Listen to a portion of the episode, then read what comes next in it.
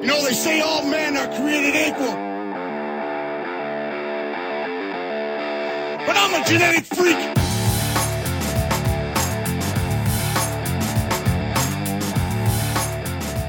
Bienvenidos a De Lloverera. Este es un podcast de fans para fans del wrestling. Yo soy Jairo Matos.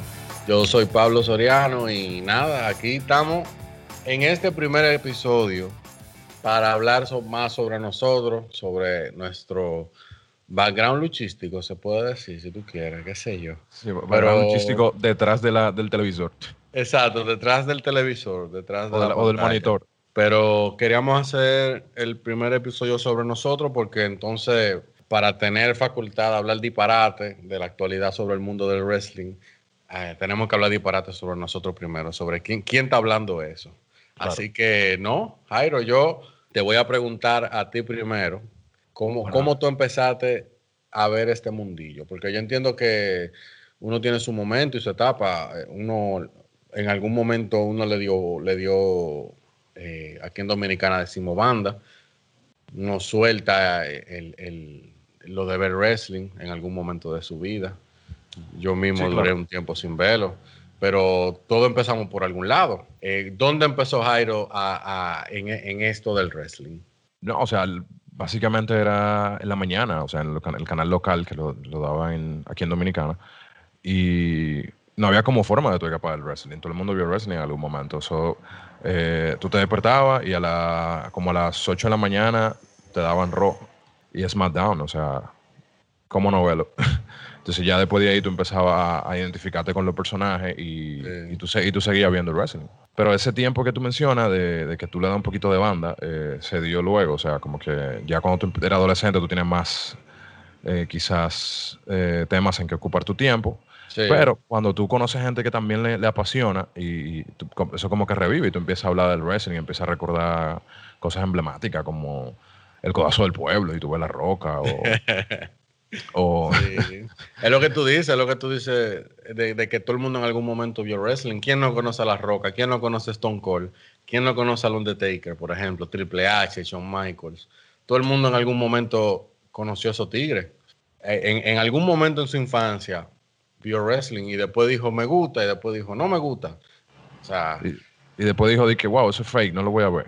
yo siempre, No. yo siempre he sido escéptico con, con- con todo y el wrestling, wrestling no es, no es la excepción. Y, yo, y el hecho de que yo ahora a mi 28 todavía lo esté viendo, eh, deja, da a entender que esa, esa vaina no importa. Eso no. Yo me di cuenta que a pesar de yo saber que ellos no se estaban dando de verdad al 100%, porque en verdad hay cosas que duelen, vamos a decirlo. eh, a pesar de uno saber eso, uno, se lo disfruta. Entonces ya dime, eh, eso hay que aceptarlo, hay que hacerlo parte de ti, digo yo, no sé.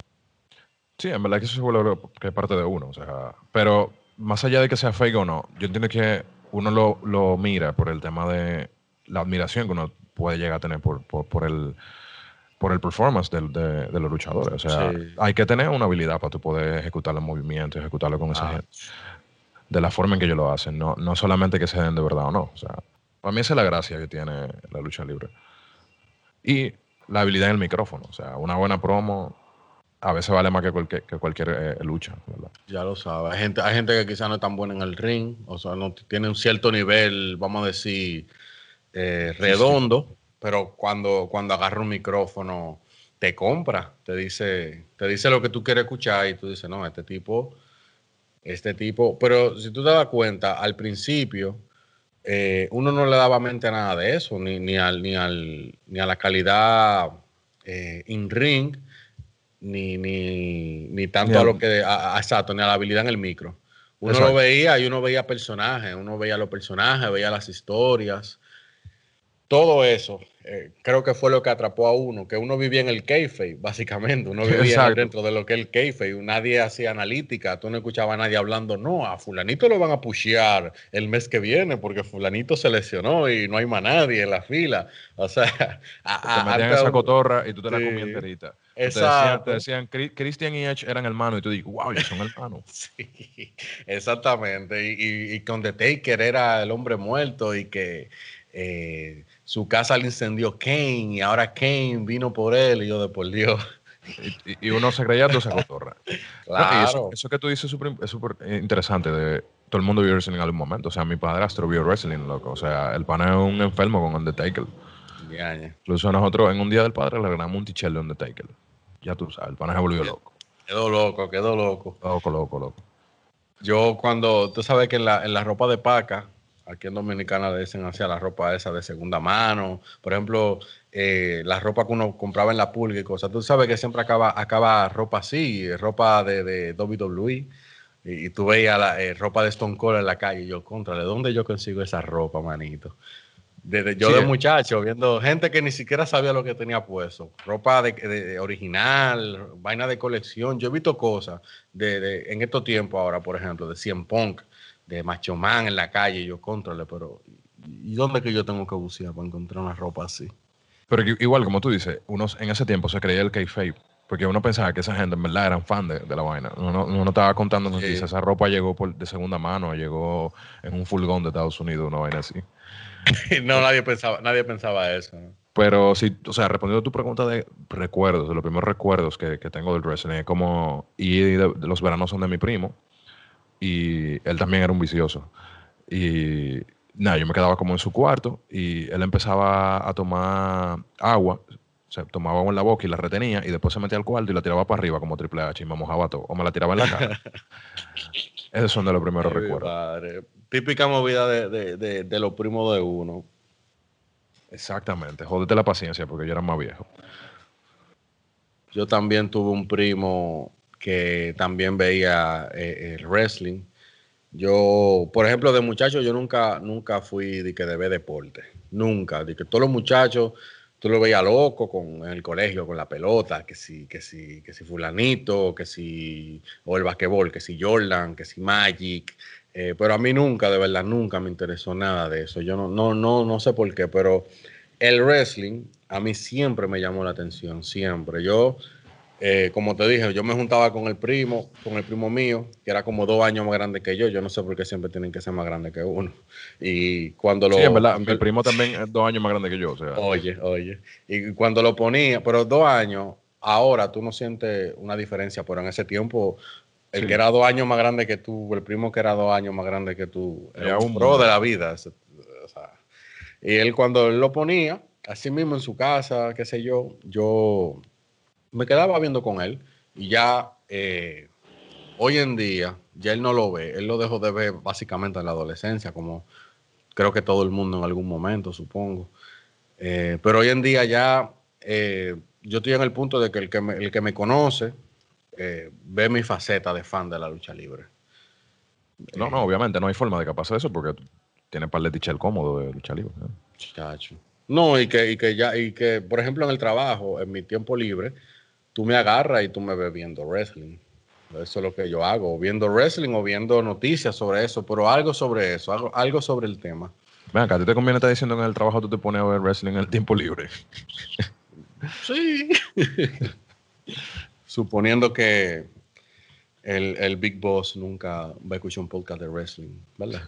Va- Vamos a asumir que no. Vamos a asumir que Eh. no. Pero sí, sí, eh, uno creció con esa vaina, uno creció viendo, por ejemplo, mis luchadores favoritos, creciendo, creciendo. Siempre ha sido, por ejemplo, The Undertaker, que sabemos que ya a, a fecha de hoy eh, está retirado, entre comillas. Supuestamente ya anunció su retiro oficial. El Undertaker para mí siempre ha sido un pilar. O sea, yo tengo memoria del wrestling, el Undertaker ha estado ahí. Sí, Eh, claro. ah, si yo que todo el mundo va y viene, que si yo que el Undertaker está ahí, a cuarta, tranquilito. Y ese tigre tenía una mística que de muchacho, o sea, imagínate tú un niño la primera vez que ve eso, el hombre muerto, con Paul Bearer, loco, manipulándolo con su, con su ceniza. O sea, eso era genial. Sí, eso es genial. La- la- la- como el storytelling que hay detrás de, del Undertaker está muy bueno. O sea, la, construcción de personaje está, está muy amplia. Y tú de niño ves el Undertaker, por ejemplo, la entrada del Undertaker, que dura 10 minutos. Eh, esa mística que te construye eso ya, con eso es más que suficiente para tú por lo menos saber quién es Undertaker, recordar quién es Undertaker y darle seguimiento a, a- Undertaker como personaje. él, él marcó, él marcó lo que es el wrestling. El que no conoce al Undertaker estaba viviendo en una cueva. Vea el wrestling o no. Sí, es que para mí que el Undertaker eh, es como ese personaje súper emblemático que atrae mucha gente que quizá no, no es del mundo del wrestling a ver wrestling. O sea, gente que no le da seguimiento regularmente, como tú decías, sabe quién es Undertaker. Y en algún momento vio wrestling con su abuelo, con su abuela, eh, porque le gustaba el Undertaker. O sea, me parece que el Undertaker es uno de los personajes más emblemáticos, si no el más emblemático, en la media general, podemos decir creciendo viendo wrestling en televisión local, lo traían con, el con el, la locución latina. Eh, ¿Quién no conoce a, a, Hugo Sabinovich? ¿Quién no conoce a Carlos Cabrera? Marcelito. Cabalga. Atangana. Contra, hermano. Eh, chuchi. chuchi, llama a los bomberos. Loco. En español, nadie lo hace mejor. ese tigre era el final. Entonces, rubia peligrosa. ah, eh, eh, ¿tú, te acuerdas de, de, ¿Tú te acuerdas de Philly, verdad? Fit claro, Finley. ¿Te acuerdas del, del, del Maquelele? Sí, del Maquelele. y Hornswoggle. y Hornswoggle, sí. Eh, por ejemplo, Undertaker con, con el, el ascensor de la muerte, que es The Last Ride. Ahora, ahora que uno sabe que se llama así, The Last Ride. El ascensor de la muerte. Nada pero, pero lo que era el tema de esa creatividad que tenía Sopano. O sea, The Last Ride llega al ascensor de la muerte. Nada que ver. Ah, pero, pero los nombres eran bien pegajosos. O sea. Sí. Para mí, los lo finishers del Undertaker era, era el final. Ya eso era. A ti te hacen eso y hay que ayudarte a recogerte. Hay que, hay que arrastrarte afuera del ring para que te vaya para tu casa. la, la, tumba rompecuello. La tumba el ascensor de la muerte. El agarre infernal. Y yo le ponían un sazoncito, loco cuando eran principalmente personajes como el Undertaker. Eh, de mi personaje favorito, creciendo, creciendo, por ejemplo, yo puedo resaltar RBD. Uf, Robandan, loco, yo, yo lo tengo, yo lo tengo también en Q, donde Taker, Robandan, Robandan, loco, de años. El Ese tigre yo pensaba. Sí, yo pensaba, oye, de muchacho, para que tú veas, que Robandan era familia de Jean-Claude Van Damme. Loco, todo el mundo pensaba esa vaina. Yo pensaba que él era familia de Jack Van también. Porque él tenía un background de arte marcial, o sea, él a veces hacía movimientos y patadas que eran full Jean-Claude Van Damme. Entonces, cuando yo veía ese tigre, yo decía, no, por ese tigre tiene que ser mínimo hermano de, de Jean-Claude Van Damme. Entonces, Paco no se llama Rob Van Damme, o sea, se llama Van Damme. Que yo creo que se escribe diferente realmente. Sí, yo creo que sí. Pero Rob Van Damme, eh, genial. Rob Van Damme con el sapido cinco estrellas cada movimiento que él hacía me gustaba pila. Rey Misterio era otro que de muchacho para mí ese tigre tiañe. Todavía, o sea, Rey Misterio es uno de los mejores del mundo, sin, sin, poner eh, a cuestión. Rey Misterio, muchachos, yo todavía, todavía, todavía, el 619, el movimiento de él, para mí eso es uno de los mejores finishers, loco. Y es, y es es un, o sea, eh, eh, fuera del kayfabe, vamos a decir, no es un movimiento de que súper explosivo. O sea, tú sabes, no es como The Last Ride, que, que, como que te suben hasta lo más alto, un tigre tan alto como el de Taker y te deja caer. No es lo mismo, pero el 619, genial. Ese tigre me gusta, todavía me gusta pila ese movimiento. Yo creo que también ayudaba mucho cómo lo vendían, o sea, cuando, el, cuando tú caías como la cuerda, o sea, el pana recotado en, la segunda cuerda, era algo como medio extraño, entonces ya tú sabías que venía un 619 ahí. Sí, sí. Pero uno como quiera lo esperaba, uno decía, coño, cayó. Uno estaba sorprendido. Y, mierda, mierda, 619, 619. Entonces, lo apro era que él te hacía como un convito, porque después que le hacía 619, él brincaba, se subía en la tercera cuerda y ahí te hacía un sapito. Eh, ah, bueno, los lo, comentaristas en español decían como que él hacía una llamada, como una, porque es el código de área de donde él eh, creció. De, donde él creció. Entonces dije que una llamada al código 619. Entonces uno, uno, yo de muchacho, yo decía, coño, eh, como te digo, yo siempre he sido escéptico con todo. Y cada vez que una, un pana caía en, la segunda cuerda, como para que se lo aplicaran, yo decía, coño, está raro que a Rey Misterio sea la única gente que le, los, tigres, le siempre le caen en la segunda cuerda. Porque Undertaker nunca le caía a nadie en la segunda cuerda. Pero yo mismo me decía, como para convencerme de que, de que era espontáneo, vamos a decir, no, es que el pana lo planea, porque cada vez que Rey Misterio lo, lo coloca, le da una doble patada que era en la espalda. De espalda y ellos caían adelante, caían enganchados. Eso para mí tiene sentido. Sí, sí, no, ellos no caían enganchados en la tercera, caían siempre en la segunda. Exacto. No, no en la primera tampoco, no. No, Ni no. caían fuera del ring, no. Era enganchado en la segunda. Pero el que no está escuchando y no sabe del wrestling, si llegó tan lejos, gracias. eh, esa es parte de la magia del wrestling. O sea, hay, eh, es como la película. Tú, tú sabes que esa vaina no es así. Eh, tiene- en Rápido pero y hay- pero hay Furioso. ¿Eh? No, pero hay unos cues que hay que, que hay que tomar, básicamente. Sí, es como la película, eh, lo, que- lo que yo digo de, de Rápido y Rápido y Furioso. Furioso. Loco, ¿cómo tú, te- ¿cómo tú vas a tirar un carro en un paracaídas y va a caer exactamente en una fucking autopista, loco? O sea, arrancando, porque caen y, y arrancan ahí mismo. No es que se parquean, revisan que todo está bien, no. Ahí mismo arrancan. Es lo No, mismo la última- wrestling, loco. La última semana que yo vi como de Rápido y Furioso que estaban tirando como vehículos, eran casi unos tanques que estaban tirando un helicóptero, güey. O sea que Ay, mi madre.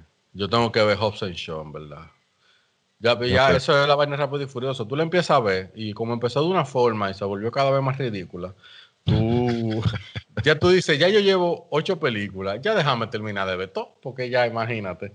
Eh, aunque, sea, aunque sea para reírme. Exacto, aunque sea para curarse, porque imagínate, en el cine hay de todo. Pero bueno, el, el wrestling para mí es así. Tú no tienes, tú no, no, ellos no, nunca, nunca, nunca, es lo que yo digo, nunca nadie que trabaja en ese medio, que hace ese arte, pretende que tú creas que es verdad.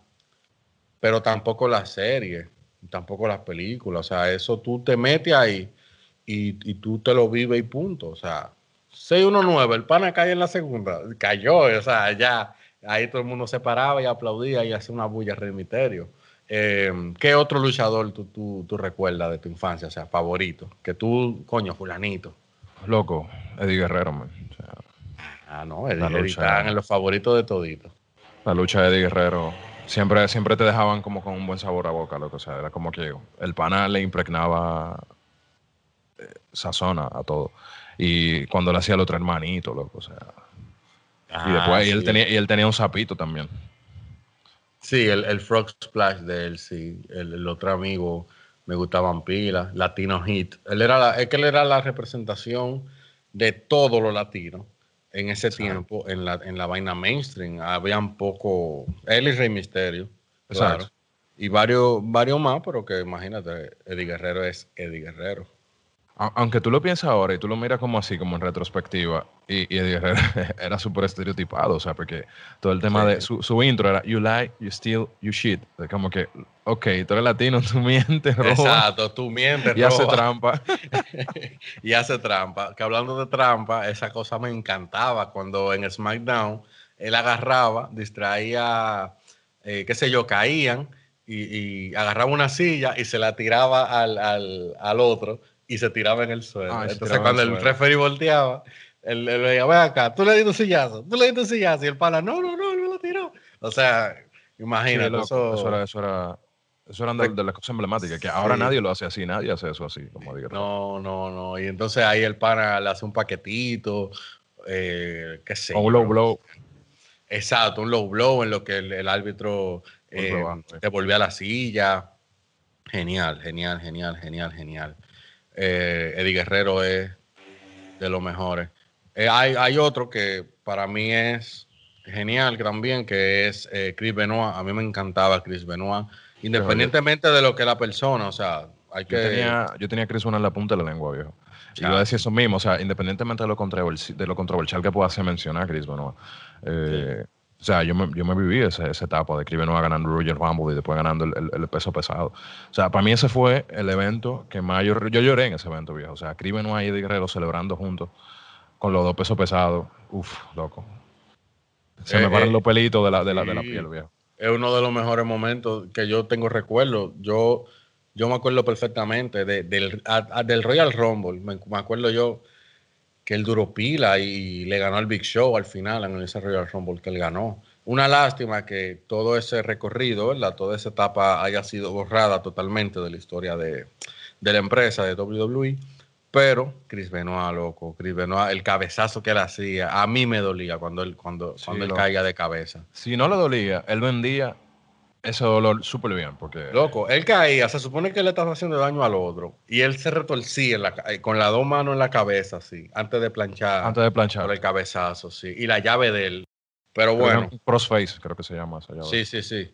Eh, loco, ese tigre para mí, Chris Benoit, genial como luchador. Un tigre que uno siempre tiene que tener, uno siempre tiene que mencionarlo. Yo, yo crecí con ese pana. Brock Lesnar me daba pila de miedo también cuando ese tigre apareció. Loco. Brock Ese Lesnar- tigre, ya. Brock Lesnar es, todavía un animal. Pero para terminar con John Crimen, o sea, yo, Sí. a- a un comentario que yo haría, que yo en verdad no estoy de acuerdo con que lo hayan borrado de la historia. O sea, independientemente de lo trágico de, de, los sucesos que pasaron ya al final eh, de, de su carrera y con su familia, yo entiendo que cada quien tiene dos caminos. O sea, tú tienes un camino personal y un camino profesional. Y, y a nivel de profesional, Cribanoa es un tolete de, de profesional. Que, que eh, obviamente no se puede eliminar lo que pasó con, con él como persona. Pero eso es parte de, de tú dar el mensaje de que ese tipo de cosas no pueden seguir sucediendo y que cambia cosas en el negocio para que ese tipo de cosas no, no, no sucedan. Y hay que darle seguimiento a la gente cuando tú ves que tiene como algún tipo de, Mm. de- de inconveniente. Entonces, más allá de borrarlo, yo entiendo que hay que resaltar sus, sus éxitos y hablar abiertamente de, de lo que pasó. O sea, que, que yo entiendo que Cribenoa debería ser un Hall of Famer en algún momento, que no creo que vaya a pasar, pero debería ser. No, lamentablemente el, eh, el wrestling, poniendo uno, aprovechando el paréntesis para poner un poquito serio, el wrestling tiene mucha negligencia.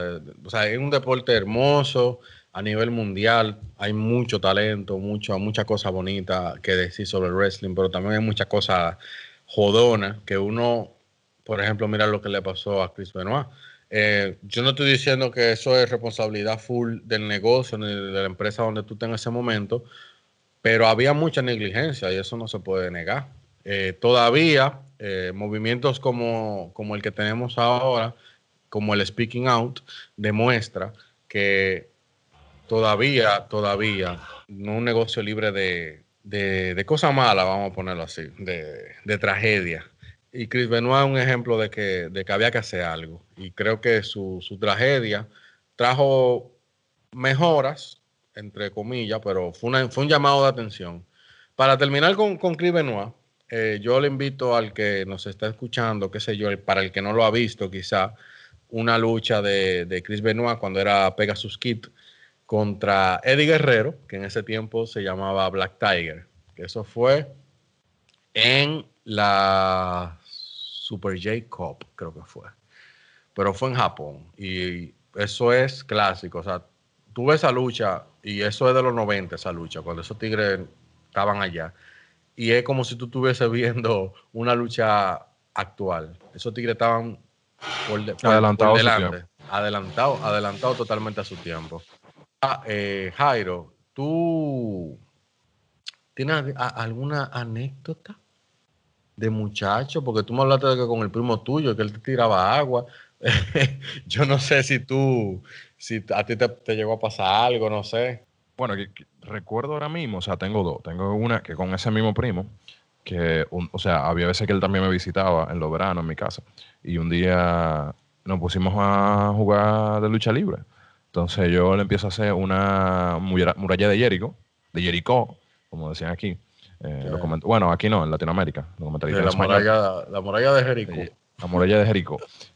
Y nada, tú sabes que la muralla, básicamente tú tomas las dos piernas, la persona está boca abajo y, y tú le doblas la espalda, básicamente. Sí, sí. Entonces mi primo me llevaba dos años y, y él era obviamente más grande y más fuerte que yo. Entonces al él sentí la presión que te genera la muralla, si tú la haces bien en la espalda, él lo que empieza, él empezó a tratar de bajar sus piernas y cuando lo hizo, él me catapultó hacia adelante. Y al principio tú como que sube, pero la cabeza Sí. pesa más. Entonces la cabeza cayó primero y yo me partí Ah, la, ce- la ceja derecha. Y nada, al final un vecino tuvo que salir corriendo conmigo, eh, a la clínica y me dieron cinco puntos por dentro y siete puntos por fuera, ya tú sabes. Y aquí tengo yo mi, mi recuerdo de la muralla de Jericho. Tu cicatriz, que yo nunca me he fijado en esa cicatriz. Tú me la tienes que enseñar después. Porque. Sí, ahí te, lo voy a enseñar, te lo voy a Ay, mi madre. ¿Y cuál es la otra? Bueno, la otra es que yo le rompí la cama a mi hermano, en verdad. Estábamos, inventando. Y yo, yo- yo empecé como a hacerle, dije, "Ven, te voy a hacer un pedigrí. Un saludo a Julio, un saludo a Julio, él es de lo mío. él, tiene, un- él tiene un trauma, loco, porque después hubo, hasta que se le pudo comprar una cama nueva, él, él- para poder, para que la cama soportara, la, Sí. que fue- se rompió la base, hubo que ponerle un, un blow, Ay, mamá. un blow de 8. Porque la rompí, literalmente se rompió en el, en el medio la, la el base. de mismo la- medio. Entonces, nada, yo cogí, le hice un pedigrí y rompí la, la base de la cama, que era de madera, ya tú sabes. ¿Y tú tienes alguna anécdota? Mira, si tú supieras que yo no. Bueno, sí, tengo una. Primero, antes de, de contarla, es algo normal que uno use a su hermano menor, digamos, de samba en cierto sentido, para probar cosas. A mi hermano yo, lamentablemente, lo, lo- lo traté con muchas llaves, incluyendo la figura 4, incluyendo la misma muralla de Jericó. Yo me sentí tan bien cuando aprendí a hacer la figura 4, porque tú sabes que se ve como tricky, se ve como contra, le tengo que poner el pie aquí, tengo que doblarlo así. Y ahí el, el pobre hermano mío en el suelo de, la habitación, ahí, ay hombre. Pobre Eh, César. Un saludo a César no, no, también. no, un saludo a César. Que me perdone. Yo sé que él nunca me va a perdonar, pero él cogió, él cogió ahí. Cuando yo, yo le hacía bombazo en la cama, yo Ah, creo no, que yo no. llegué a romper una cama también. Tú eres un abusador, tú eres un abusador. Yo Yo le hacía bombazo. Sí, a mí me gustaba mucho el, el- el bombazo de Batista, que es ese tigre Batista. Un saludo a Batista, muy duro. Ey, Dave Eh, Bautista. Def Bautista. Em, No, no, pero no, en sí. verdad, ahora que tú dices eso, a mi hermana, loco, como mi hermana, yo le llevo como, como 12 años. Cuando ella nació, loco, o sea, ella era una cosita. Obviamente, con todo el cuidado del mundo yo lo hacía, pero como que era un cuerpo más fácil de manipular para tú, como mi que, madre. vamos a decir que ella tenía 3 o 4 años, era fácil como tú manipularla para tirarla en la cama y vaina. Entonces, a ella le salieron así su par de bombazos en la cama y su par de, de, de garra infernales y vaina. Sí, su par de ascensores de la muerte. Sí, ay Dios mío. Pero ella para ella era como un, un, un ride en un en un cosa, en un en un parque de diversión, o sea, eso era como Claro, un juego, claro, eso claro, era un- claro, eso era como un juego, sí, sí, ya se lo disfrutaba. Ay, mi madre. La, la anécdota más jodona que yo tengo fue con, con unos amiguitos. Nosotros teníamos un amigo, éramos cuatro, y nosotros teníamos un amiguito que, que paraba solo en la tarde en su casa. Y nosotros cuadramos un Royal Rumble, un Fatal Four Way, básicamente. Y nosotros planeamos esa mielquina, loco.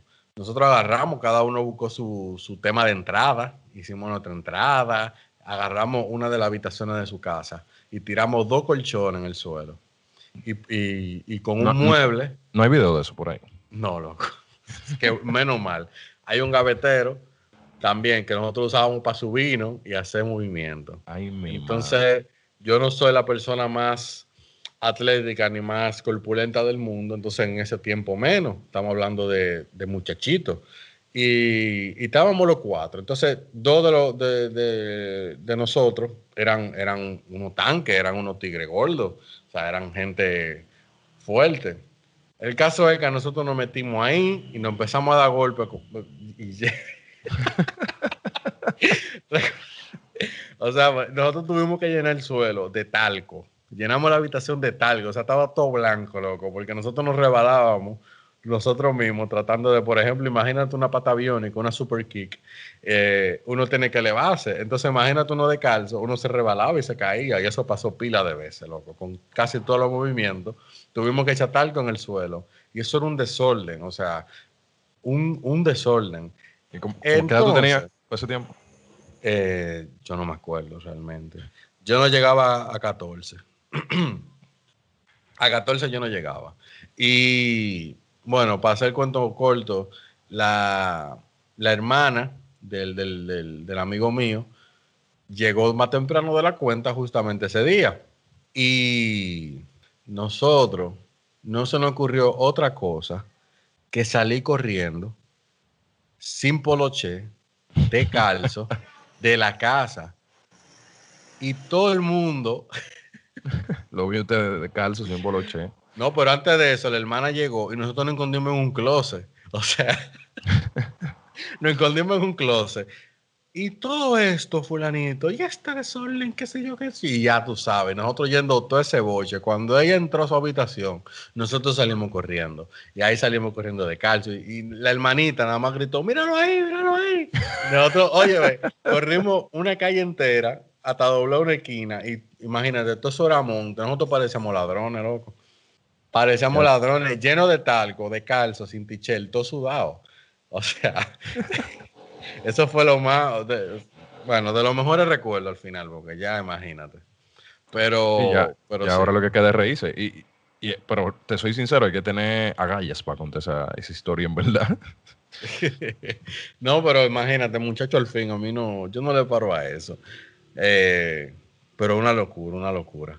Eh, y bueno, ya hemos estado aquí ya un buen rato hablando sobre nosotros, sobre nuestro background como fans del wrestling. Así que antes de irme, como vamos a estar eh, eh, a partir de ahora en este talk show podcast, como tú quieras llamarle, eh, retomando la actualidad de lo que es el wrestling, yo quiero preguntarte, Jairo, ¿cuáles actualmente son tus luchadores favoritos?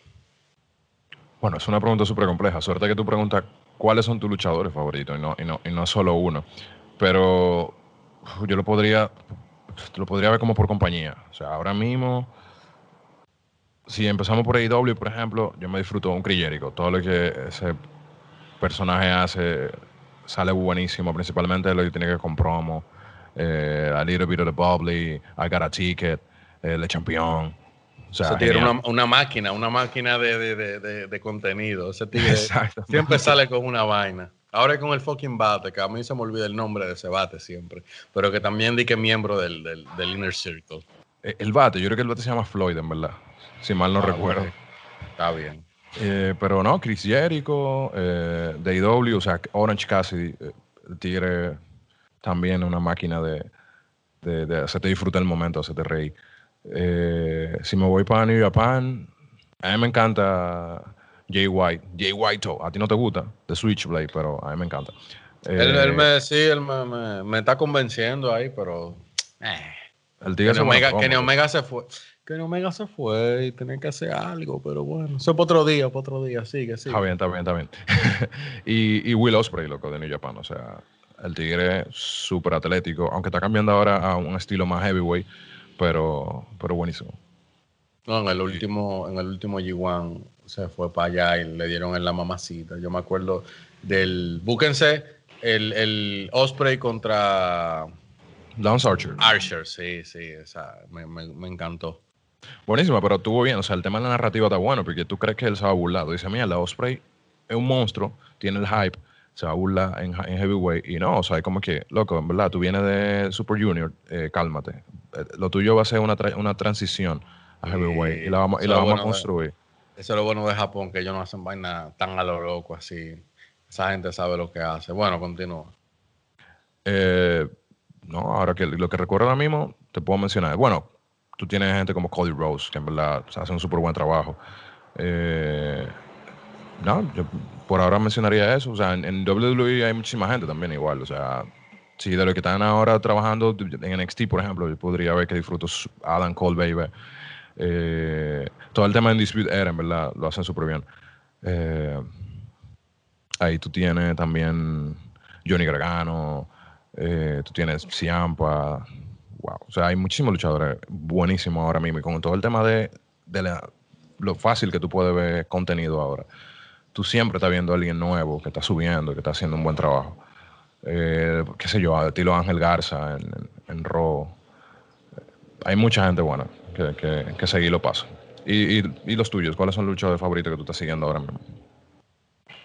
Eh, bueno, yo creo que mm, de manera en general, así yo me quedaría con, con Kenny Omega. Kenny Omega, The Best Bout Machine. AJ Styles, para mí, uno de los mejores del mundo. Eh, ahora mismo tiene un nivel, usted sabe, más, más condensado, más tranquilo, porque imagínate, eh, como, como te comentaba yo antes de, empezar a grabar, él, él ya tiene una edad y sus mejores años todavía sigue activo. O sea, no es que él ahora mismo es Goldberg o, pero, pero sí, sí. Eh, AJ Styles. No, no, es, esto es entendible. Por ejemplo, Jericho. Jericho ahora mismo es una máquina de vender pero eh, luchísticamente hablando hay que entender que ya es un don, es un señor. Hay que, hay que Sí, ser considerado. Hay que En eliminar. el ring, claro, claro. O sea que igual Eh, con AJ Styles. Sí, sí, sí. Entonces, eh, de Japón, de, de que Japón, Japón, eh, Okada para mí es genial. Kazuchika Okada.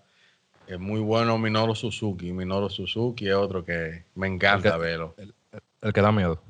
Sí, no, ese tigre, cuando yo lo vi por primera vez, yo te lo había contado ya, pero para el podcast, ese tigre me daba para. Ese tigre yo, yo lo veía y yo dije, no, ese tigre no, yo no invento con él en la calle, ni le pido fotos, ni nada. Ese tigre lo que me puede traer una silla, lo primero que él ve, un zafacón me trae en la cabeza. Pero Minoru Suzuki, eh, Osprey me gusta también, pero yo pondría primero a, a Okada, a Suzuki. Pondría también a Tamatonga. Tamatonga yo creo que Wow, loco. Sí, los Gorilla of Destiny, en verdad. Tamatonga, pero principalmente Tamatonga. Guerrilla of Destiny me, me gusta. Eh, y, o sea, en general, eh, mucha gente de, de, de- de New Japan. eh, Wow, pero también- espérate, ahí tú no has mencionado a Kotibuchi, loco.